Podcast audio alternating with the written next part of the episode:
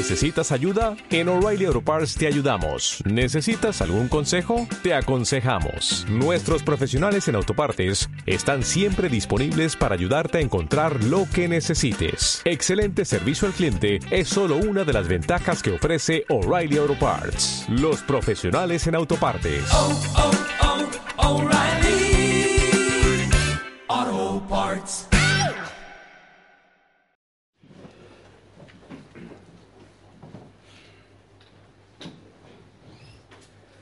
Nuestros hechos están determinados en gran manera por nuestra forma de pensar. ¿Creéis que es así? Nuestros hechos están marcados por la forma que tenemos de pensar. Y hoy queremos acercarnos a esa realidad de lo que nos enseña Efesios capítulo 4, versículos eh, 17 al, al 24, donde aprendemos sobre cómo poder tener vidas transformadas, vidas transformadas por Dios. De eso se trata. Lo que hemos aprendido en los primeros capítulos es que Dios ha preparado una salvación tan especial, con un impacto individual y comunitario, con un impacto para incluir en la familia de Dios todo tipo de personas, que ahora toca vivir esa realidad. Vidas transformadas. Efesios 4, 17 al 24. Y lo que aprendemos aquí en estos versículos que acabamos de leer es lo siguiente. Es necesario cambiar nuestra manera de pensar para vivir una vida transformada. Aquel hombre había orado por tantas veces, Señor, te pido que quites las telarañas de mis ojos. Había orado cada miércoles, cada domingo durante 20 años y al final un hermano un poco cansado de la misma oración, cuando él dijo, Señor, te pido que quites las telarañas de mis ojos, el hermano se levantó y dijo, sí, Señor, quita las telarañas de los ojos de mi hermano, pero por favor, mata la araña, mata la araña. Y es que a veces es en nuestra mente que se nos eh, van formando ideas equivocadas y necesitamos cambiar, o quizás podemos matizarlo, dejarnos ser cambiados, dejarnos ser transformados por Jesucristo, por la obra del Espíritu Santo, en cuanto a nuestra manera de pensar para vivir una vida transformada. Y esto ocurre cuando creemos, pero ocurre y se produce en una renovación constante durante toda la vida. Si creemos que solamente en el día que yo he confiado en Jesús, ahí hay un cambio de mente, ya está, eso es equivocado. Empieza ahí, pero es una renovación constante un cambio de nuestra forma de pensar para vivir una vida transformada. Ahora fijaros que aquí empieza a hablar en el capítulo, y es importante coger, captar la idea de todo el capítulo. El capítulo 4 empieza hablando, os ruego que andéis como es digno de la vocación. Es un ruego de intensidad y habla de conducta, que andéis como es digno de la vocación a la que habéis sido llamados. Y empieza a hablar de aspectos personales, de características personales. Y ahora en el versículo 17 hay un énfasis, porque quiere matizar, por si algo no ha quedado claro, quiere decir cuidado. Y fijaros que hay un énfasis, dice, esto pues digo, y ya el tono es otro, requiero, es un imperativo, es algo necesario, es algo indispensable. Requiero en el Señor que ya no andéis como los otros gentiles. Cuando pensamos en la idea de judío y gentil, el judío y el no judío, el de otros lugares, pero cuando vemos aquí la palabra gentil, podríamos pensar en el que no cree. Podríamos usar la palabra pagano y si nos suena fuerte o nos suena lejana, simplemente la persona que vive de espaldas a Dios que en nuestra vida no caminemos de esa forma. Y eso parte a partir del versículo 17. Así que los versículos 1 al 6 hemos visto un enfoque en unidad, en los versículos 7 al 16 un enfoque en diversidad, unidad, pero bendecidos y edificados a través de diferentes dones. Y en los versículos 17 al 24 el énfasis es en una verdad transformadora y los verbos que tienen que ver con eh, aprender, con recibir esa verdad con ese aspecto, se, repiten, son varios ahí en esos versículos 17 al 24, unos siete eh, verbos por lo menos. Verdad, podríamos decir verdad transformadora, la verdad de Cristo. Y Efesios 4, 25 al 32 finalmente nos habla de esa vida transformada y algunos aspectos prácticos de cómo vivir esa vida. Entonces, hay un énfasis práctico, hay un énfasis en conducta, hay un énfasis en transformación de actitud, pero también esa transformación de actitud y de acción viene por un énfasis en cambio de mente, transformación interior. Y esto es importante y aquí nos acercamos a esa eh, realidad. El Señor nos quiere decir hoy, sustituye el nuevo, el viejo hombre por el nuevo hombre. Somos una nueva humanidad en Cristo, somos una nueva persona en Cristo, pero no vivamos de acuerdo al estilo del viejo hombre. Vivamos de acuerdo al nuevo hombre. Quítate los harapos, nos va a decir el Señor hoy. Quítate lo que sobra, lo que huele mal, lo que apesta, lo que no permite reflejar el carácter de Cristo y vístete el nuevo hombre en Cristo Jesús. Que como recordamos la semana pasada, esas características del nuevo hombre y esa boutique de Dios es también porque Jesús murió, resucitó y ascendió.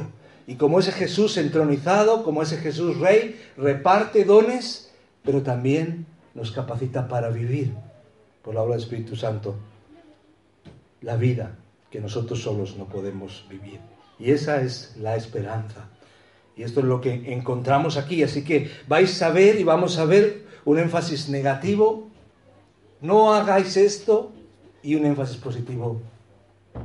Este es el cambio, esta es la pauta, este es el camino. Viendo esto, nos acercamos a estos versículos 17 al 19 en primer lugar. Como verdaderos creyentes, no, debemos vivir de acuerdo a los pensamientos de los que no conocen a Dios. Y un momento uno dice, bueno, pues si ya conozco a Dios, mis pensamientos son otros, mi realidad es otra. Sin embargo, aunque mi identidad es otra, he sido salvado por Dios, cuidado, porque el ser humano es propenso a llenarse de todo lo que no es adecuado y despistarse de mirar a Dios. Como verdaderos creyentes no debemos vivir de acuerdo a los pensamientos de los que no conocen a Dios, que eran los pensamientos que estaban en nosotros. Y vamos a descubrir cómo es ese antes y cómo es ese después. Pero también es una alerta para que nosotros no nos adormezcamos. Lo he comentado alguna vez, el cantante Michael Douglas Smith hizo una canción sobre ciudad dormida, hablando del sistema de valores de la sociedad. A veces hemos dicho que los cristianos del siglo XXI están siendo trastornados por el mundo, por el sistema de valores, cuando los cristianos del siglo I trastornaban el mundo. Es fácil que nos adormezcamos, es fácil que vayamos de acuerdo a la corriente. Donde va Vicente, donde va la gente. No solo Vicente, puede ser cualquier otro. Ese es el refrán. Eso ocurre la masa, la corriente. Por eso dice, esto digo e insisto en el Señor, que no os conduzcáis, que no os comportéis más como se conducen los gentiles. Hablando aquí de los que no creen. No está hablando de un asunto de raza, sino simplemente de un asunto de darle la espalda a Dios. En la vanidad de sus mentes. Y es la palabra que aquí se traduce justo de la misma manera que la palabra que vemos que se repite en Eclesiastés, vanidad. Vanidad de sus mentes, futilidad, dicen algunas otras versiones.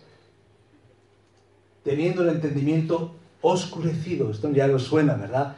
Entenebrecido, alejados de la vida de Dios. Fijaros las pinceladas de la persona que da la espalda a Dios. Es esta vanidad de sus mentes, que es mente sin propósito. Mente puede estar llena de muchas cosas, pero no tiene propósito porque no tiene en cuenta al Dios eterno y la eternidad. Tenemos una mente oscurecida, alejado de la vida de Dios con todo lo que eso implica, ignorantes, y dice, debido a la dureza, este es lo que hay detrás, la razón, debido a la dureza de su corazón. Sus corazones se han endurecido. Una vez perdida toda sensibilidad, fijaros que es muy gráfico, endurecido, pero es que ha perdido toda sensibilidad se entregaron a la sensualidad para cometer ávidamente toda clase de impurezas. Así que vamos a ver esta otra forma de vivir a la cual no debemos volver. ¿En qué consiste? Sin embargo, dejadme decir que aquí hay un paralelismo, y quizás al leer los versículos lo habréis notado, y si no, pues eh, os invito a considerarlo. Romanos 1, quizás con más detalles, nos habla de la culpabilidad del hombre y esa escalera descendente del ser humano. Partir del versículo 21, no voy a leer todos los versículos, pero voy a hacer algunos, hacer referencia a algunos, por lo menos, después de decir que Dios se ha revelado, en esa revelación natural, a través de su creación, Dice, habiendo conocido a Dios, pues habiendo conocido a Dios, Romanos 1.21, no le glorificaron como a Dios, no le reconocen como a Dios, no le dan gloria, ni le dan gracias, ni le dieron gracias, sino que se envanecieron en sus razonamientos, problema en su mente, ¿verdad? Y su necio corazón fue entenebrecido. Profesando ser sabios, se hicieron necios y cambiaron la gloria del Dios incorruptible en semejanza de imagen de hombre corruptible, de aves, de cuadrúpedos, de reptiles. En lugar de adorar a Dios, empezaron a adorar cualquier cosa. Por lo cual Dios también los entregó, Él permite que el ser humano, si se tira por el abismo, que viva sus consecuencias. Es una especie de escalera descendente. Los entregó a la inmundicia en las concupiscencias de sus corazones, de modo que deshonraron entre sí sus propios cuerpos, ya que cambiaron la verdad de Dios por la mentira, honrando y dando culto a las criaturas antes que al Creador, el cual es bendito por los siglos. Y después empieza a hablar de algo que aparece también en estos versículos. Esto afecta también a la sexualidad, a, todo, a toda expresión del ser humano dice que Dios los entregó, dejó que vivieran, cayeran en esa misma escalera descendente a pasiones vergonzosas. Y menciona ahí, mujeres cambiaron el uso natural por el que es contra la naturaleza, y de igual modo también los hombres, dejando el uso natural, hechos vergonzosos. Describe todo esto y dice, y como ellos no aprobaron tener en cuenta a Dios, versículo 28, los entregó a una mente reprobada para hacer cosas que no convienen. Dios hace al ser humano libre y el hombre va experimentando las consecuencias de sus decisiones. Y aquí encontramos al ser humano de esta manera. Mente oscura, lejos de Dios. Y nos dice, cuidado, caminar, vivir de una manera nueva. No se os ocurra, ya no sois los mismos. No se os ocurra vivir como antes. Es una tontería, es una locura, no tiene sentido. Por eso, como verdaderos creyentes, no debemos vivir de acuerdo a esos pensamientos. Y aquí eh, os planteo esta reflexión. Nuestra conducta es contraria a Dios cuando nuestros corazones están endurecidos a la verdad. Y esto hay que verlo, porque a veces enfatizamos mucho en la conducta, en los cambios de conducta, pero muchas veces el problema viene en nuestra conducta cuando nuestros corazones, y está nuestra mente, el corazón un poco más amplio, mente, emociones, voluntad, están endurecidos a la verdad. Y esto puede ocurrirnos, puede ocurrirnos. Y por eso está la advertencia. Pero describamos entonces, como verdaderos creyentes no debemos vivir de acuerdo a los pensamientos de los que no conocen a Dios. ¿Cuáles son esos pensamientos? ¿Cuál es esa descripción? Pues lo vemos ahí. Ahora les pido de parte del Señor que ya no vivan como los que no conocen a Dios. Estoy usando aquí eh, la Biblia de Sencillo. Los que no conocen a Dios. Pues ellos viven de acuerdo con sus tontas ideas. Lo traduce así, ¿verdad? Quizás lo más acertado aquí es la primera parte que traduce gentiles como los que no conocen a Dios. no vivir con un propósito, ¿verdad? No vivir con propósito. O vivir sin propósito, ¿verdad? Podemos corregirlo ahí. Ese es el primer aspecto. La palabra aquí vanidad significa eso, sin propósito, futilidad, sin esperanza, frustración, todos los esfuerzos del ser humano por encontrar la felicidad en las riquezas, en el poder, en lo externo, todo es pasajero. Una de las sensaciones, eh, cuando uno ve a la gente famosa, sensaciones quizás un poco, no sé cómo calificarlo, pero uno se siente un poco extraño cuando uno ve a una persona famosa pero que vive de las rentas del pasado. Estamos ahora viendo algunos famosos o algunas personas eh, famosos en el campo del arte, eh, podemos pensar de la literatura, aún del teatro, aún de la música, que no me refiero a ellos, están con 80, 90 años todavía cantando, todavía eh, escribiendo, todavía ejerciendo su profesión. Eso creo que no, no está mal. Me refiero a cuando ves a alguien que vive de las glorias del pasado y uno se da cuenta, los ves con todo el botox, con todas las cirugías, con todo el, cuello eh, colocado, eh, con, de alguna manera estirado, eh, y uno al final, uno ve como una vida plástica, vacía, uno dice, fue famoso, pero suya se le fue o sea, eso, de eso no vive, de, eh, eso no le ayuda de cara a la eternidad. La forma más clara de acercarnos a, esta realidad es ir a un cementerio. Y quizás hay fechas como el 1 de noviembre donde la gente va a los cementerios, pero en cualquier momento del año, en un tanatorio, en un cementerio, ahí te das cuenta de lo que es la vida.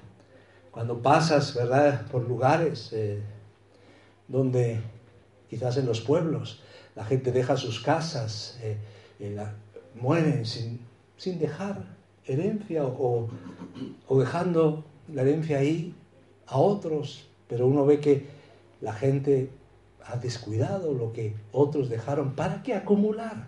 ¿Para qué tanto problema si al final es vanidad? No vivir con propósito, vivir sin propósito es el problema. Y eso es lo que vemos aquí. Cuando el hombre no incluye a Dios en su esquema, está sin propósito. La persona se puede llenar de mucho conocimiento, pero está sin propósito. Y al final, fijaros que el calificativo aquí es ignorancia. Y también hay otros calificativos, como vamos a ver. Segundo aspecto que vemos aquí es el problema se nos dice, no endurezcas tu corazón. No vivir sin propósito, no endurecer nuestro corazón. Estamos eh, exponiendo en, positivo, ¿verdad? Lo que tenemos eh, que hacer, la advertencia. No endurezcamos nuestro corazón.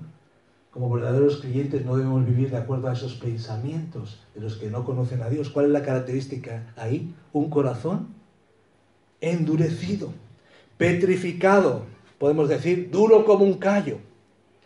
¿Has tenido un callo? Un callo no se forma de la noche a la mañana. Es un proceso donde vamos perdiendo la sensibilidad. ¿Verdad? Así es espiritualmente.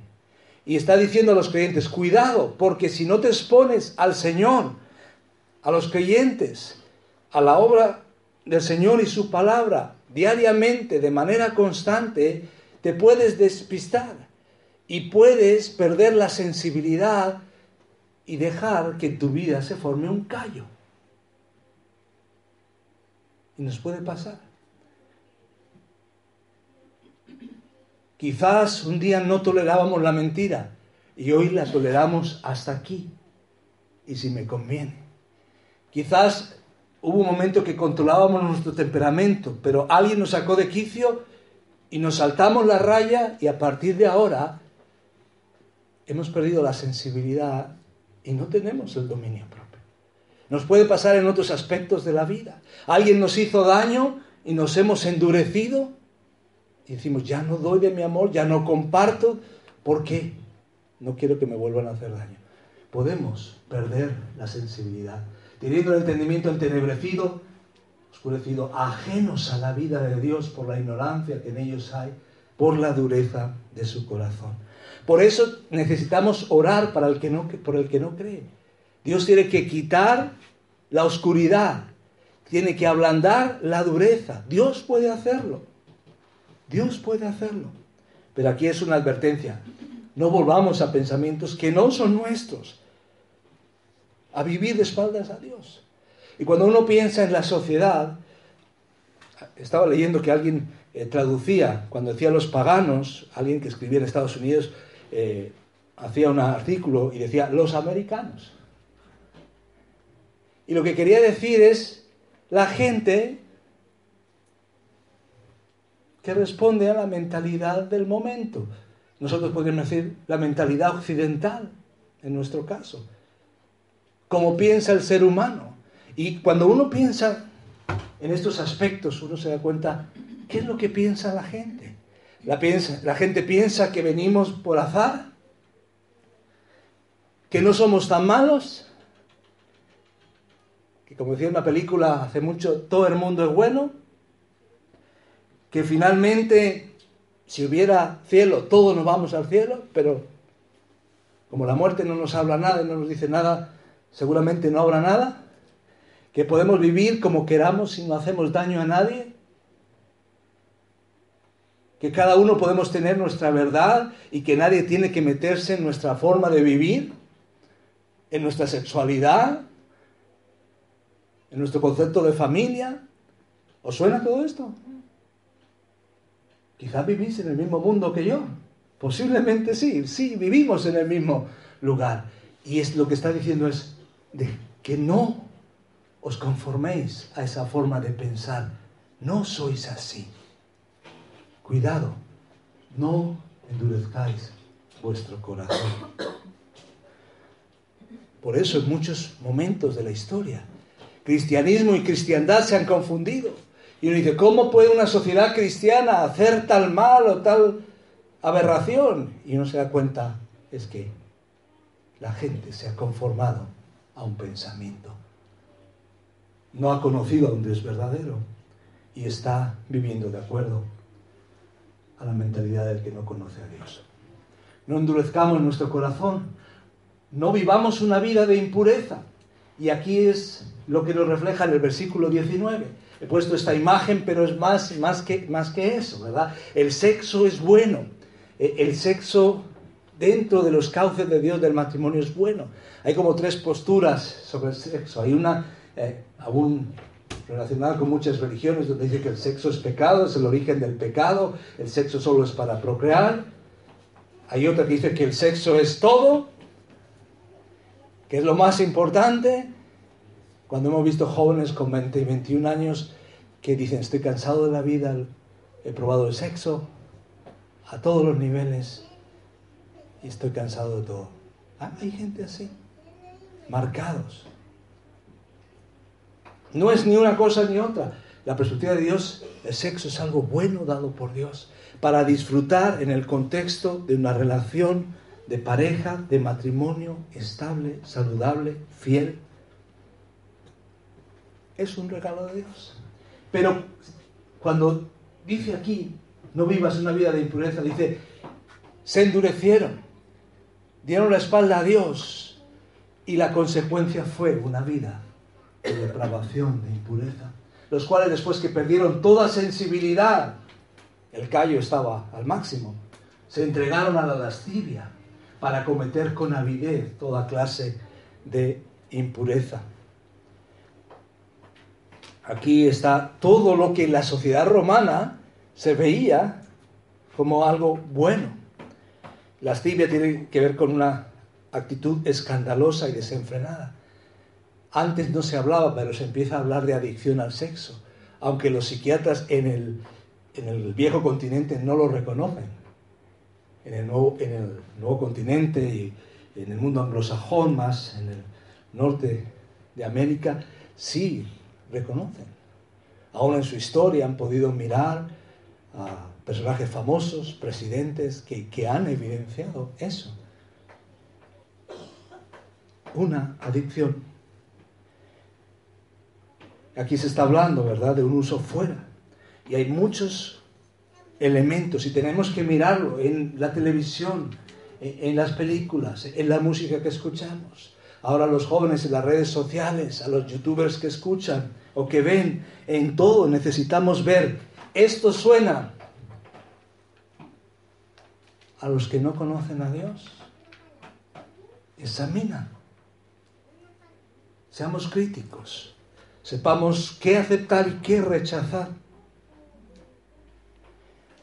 Así que vemos lo que tenemos que dejar a un lado, este pensamiento que no es, de acuerdo a Dios, de los que no conocen a Dios, que era donde estábamos nosotros, como hemos visto, sin esperanza, como hemos visto, una vida de impureza no es lo que Dios quiere, una vida de oscuridad, vamos atrás un momentito,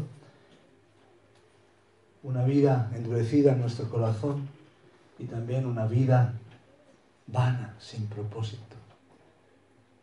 Hay momentos en nuestra vida cristiana que hemos caído en esto, sin propósito, impureza, dureza. El Señor nos llama, el Señor nos atrae. Es la historia del hijo pródigo que volvió. Dios hace ese cambio en nosotros. Ahora, la parte positiva, vamos a la segunda verdad aquí en los versículos 20 al 21. Como verdaderos creyentes, aprendamos la verdad por medio de Jesucristo. Básicamente es, sigamos a Jesús. Es una relación. A Él le hemos conocido. Él nos ha encontrado. Y en Efesios 4, 20 y 21 dice, os invito a leerlo conmigo, mas vosotros no habéis aprendido así a Cristo. Si en verdad le habéis oído y habéis sido por Él enseñados conforme a la verdad que está en Jesús. ¿Veis? Lo que os decía antes. Aprendido, verdad, oído, enseñados, verdad. Este es el énfasis, o uno de los énfasis de estos versículos aprendamos la verdad por medio de Jesucristo. Básicamente, sigamos a Cristo. Ahora es interesante que es el contraste. Vosotros ya estáis en otra onda, en otra situación, porque estáis siguiendo a Jesús. Ahora fijaros, porque esta traducción es así, correcta. No habéis aprendido así a Cristo. Normalmente, ¿qué decimos? Que yo aprendo de alguien. Sin embargo, Pablo, aquí como único vocablo, por primera vez, de manera única, nos muestra qué es el cristianismo. No es aprender de Cristo, es aprender a Cristo.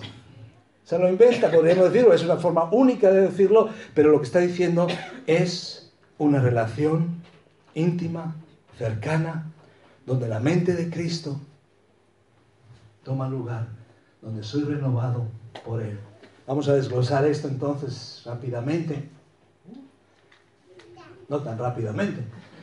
La vida transformada comienza cuando llegamos a conocer a Cristo personalmente. Es una relación personal.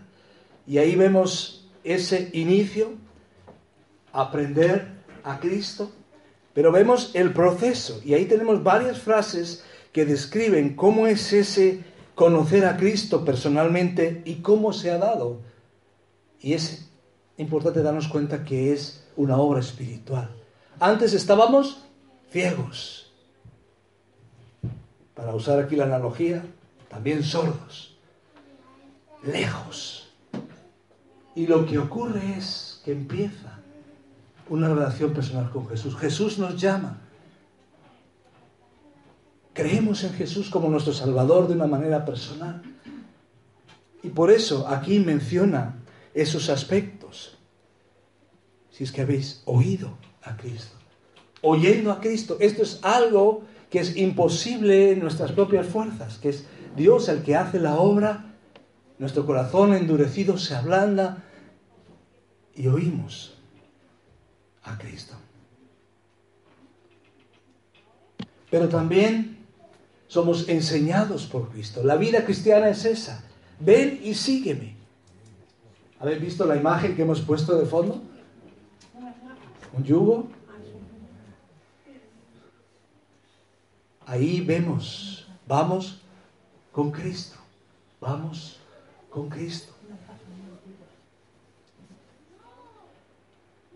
El papel de Cristo se afirma aquí y lo vemos. Cristo enseñando, oyendo a Cristo, enseñado por Cristo y reconociendo la verdad en Cristo. Seguimos a Cristo de tal manera que reconocemos lo que es la verdad. Y aquí cuando hablamos de la verdad, en cuanto a quién es Jesús, pero la verdad en cuanto a cada uno de los aspectos de la vida. De dónde viene nuestra autoridad de la palabra de Dios. Hay un destino, cielo, infierno. Hay una salvación que es por la fe. Todos esos aspectos que son básicos los reconocemos al seguir a Cristo. Así que se trata de una vida transformada que comienza cuando llegamos a conocer a Cristo personalmente. Se trata de eso. Pero en tercer lugar, como verdaderos creyentes, debemos tomar las decisiones oportunas, correctas, para ser transformados. Y los versículos 22 al 24 dice, en cuanto a la pasada manera de vivir, despojaos. La idea es eso, quita los harapos del viejo hombre que está viciado conforme a los deseos engañosos. Y renovaos en el espíritu de vuestra mente y vestíos del nuevo hombre creado según Dios en la justicia y santidad de la verdad. Entonces, básicamente vemos aquí tres cosas con las cuales queremos eh, quedarnos. ¿Qué decisiones necesitamos hacer? Ya hemos visto lo que hay que dejar atrás. Ya hemos visto lo que el Señor nos está mostrando de esa relación personal con Él. Es una relación con Él. ¿Has empezado esa relación? ¿Has aceptado, has confiado en Jesús como tu único Salvador? ¿Estás consciente de que eres un hijo de Dios, de que si murieras hoy irías con Él para la eternidad en base a la obra de Cristo, no a tu propio esfuerzo personal? ¿Estoy siguiendo a ese Jesús en el cual un día creí? Pues ahora el Señor nos dice, toma las decisiones correctas. Y son decisiones día a día, todos los días. Igual que todos los días nos vestimos, nos desnudamos, nos bañamos, nos arreglamos, pues igual, despojarnos del viejo hombre. En cuanto a la pasada manera de vivir, despojaos del viejo hombre que está viciado conforme a los deseos engañosos. Esa es la realidad ahí y el énfasis. Quítate aquello que sobra vive de acuerdo a la nueva identidad. Lo hemos leído en Colosenses 3. Quítate el viejo hombre. Cuando uno va en ciertas profesiones a, cumplir la función de acuerdo a nuestra profesión, hay profesiones donde no importa el traje, pero hay otras donde sí. Tú llegas a un médico y no esperas verle en pijama. Vas a un médico y no esperas verle como un mecánico y menos con una sierra, ¿verdad? Sobre todo si es un cirujano. Si vas a un médico esperas verlo con un traje de médico, una bata blanca que te da un consuelo. Yo recuerdo hace años que eh, eh, para entrar a ver a Nelly, eh, cuando iban a hacer Jennifer, pues en algún momento yo me puse ahí una bata blanca. me había dicho una enfermera que trabajaba ahí que podía ir y entrar. Pero yo no era un médico, pero entraba ahí, entré con una bata blanca. Menos mal que nadie me pidió que hiciera ninguna cura de emergencia. Pero ¿por qué digo todo esto? Porque lo que el Señor está diciendo, si tú eres de, Jesús, de Cristo, ahora te toca ponerte el traje para que se vea lo que eres por dentro. Ya no eres el viejo hombre, eres un nuevo hombre, una nueva mujer, una nueva persona en Cristo Jesús. Entonces, vístete con las características en tu carácter y en tu vida que reflejen el carácter de Jesús. Por eso dice, quitaros. Hay que examinar primero qué me sobra. Y en los próximos días, en las próximas ocasiones, vamos a tener oportunidad de ver, echar un vistazo a nuestro temperamento. A partir del versículo 25 habla de desechar la mentira, hablad verdad, airaos pero no pequéis, el que hurtaba no hurte más. Y, habla de palabras corrompidas, de, de cómo hablamos, de la amargura 31, quítese la ira, la gritería. Todos esos son harapos que nos sobran.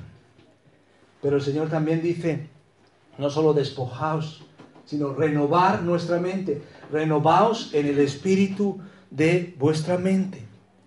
Y esto es algo importante, darnos cuenta, esa renovación, ese despojaos y ese vestíos va unido a esa renovación. Necesitamos esa renovación de nuestra mente. Lo que vemos en Romanos también capítulo 12, lo que vemos en otros versículos, es un día a día, es un día a día de mirar a Cristo, de mirar la palabra de Dios, de también mirarnos en la comunión unos con otros. Por eso el cristiano que está cerca de Jesús, cerca de la palabra y cerca de los hermanos, es mucho más fácil que va a poder vivir ese proceso de renovación. Pero es ir con la palabra e ir viendo cómo estoy e ir creyendo y aplicando las verdades de Cristo. Pero por último, necesitamos vestirnos del nuevo hombre en Cristo. Y ahí eh, lo vemos en el último versículo, el versículo 24 sería, y vestidos del nuevo hombre, creado según Dios en la justicia y santidad de la verdad. Nos enfoca dos calificativos ahí, dos atributos, justicia y santidad. Si os dais cuenta, santidad nos lleva a la primera tabla de la ley, a la relación con Dios. Y justicia nos lleva a la segunda tabla de la ley, a la relación con el prójimo. Y eso es lo que también ha provisto Cristo para nosotros, esa nueva humanidad, esa nueva humanidad. Por eso, a la luz de la palabra del Señor, cambiemos, dejemos que Él cambie nuestra manera de pensar para vivir una vida transformada. Tendremos oportunidad de reflexionar más y profundizar el próximo día, el miércoles, en la reunión. Pero ¿por qué no oramos en estos momentos? ¿Y por qué no evaluamos dónde estamos, cómo estamos. En algunas áreas detectas que estamos, estás, estoy remontándome a los pensamientos de antes, a los pensamientos que no me diferencian del resto de las personas.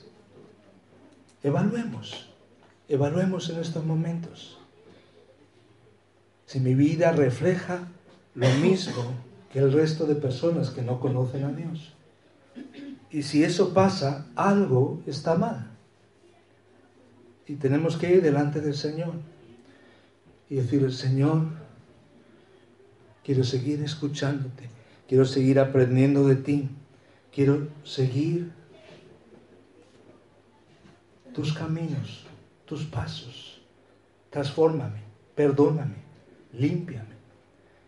Y podemos ahí aplicar lo que el Señor nos ha dicho hoy, despojarnos. Señor, esto me sobra. Hoy me estás hablando de que esto en mi carácter me sobra, que esto en mi actitud me sobra, que esto en mi perspectiva de la vida me sobra. Señor, me quito esto, lo pongo delante de ti, límpiame. Renuevo mi mente Quiero aprender a verme como tú me ves, a la luz de tu palabra. Ayúdame a estar más cerca de tu palabra cada día, más cerca de los hermanos cada día, más cerca sobre todo de ti cada día. verte como tú eres y verme como tú me ves. Descansamos en ti, Señor. Gracias por esa nueva vestidura, por esa, ese nuevo hombre en Cristo, por esas características que nos hablan de una vida nueva. Y Señor, que no vayamos y nos encuentre la gente con la ropa inadecuada, que nos encuentre vestidos de acuerdo al carácter de Jesús.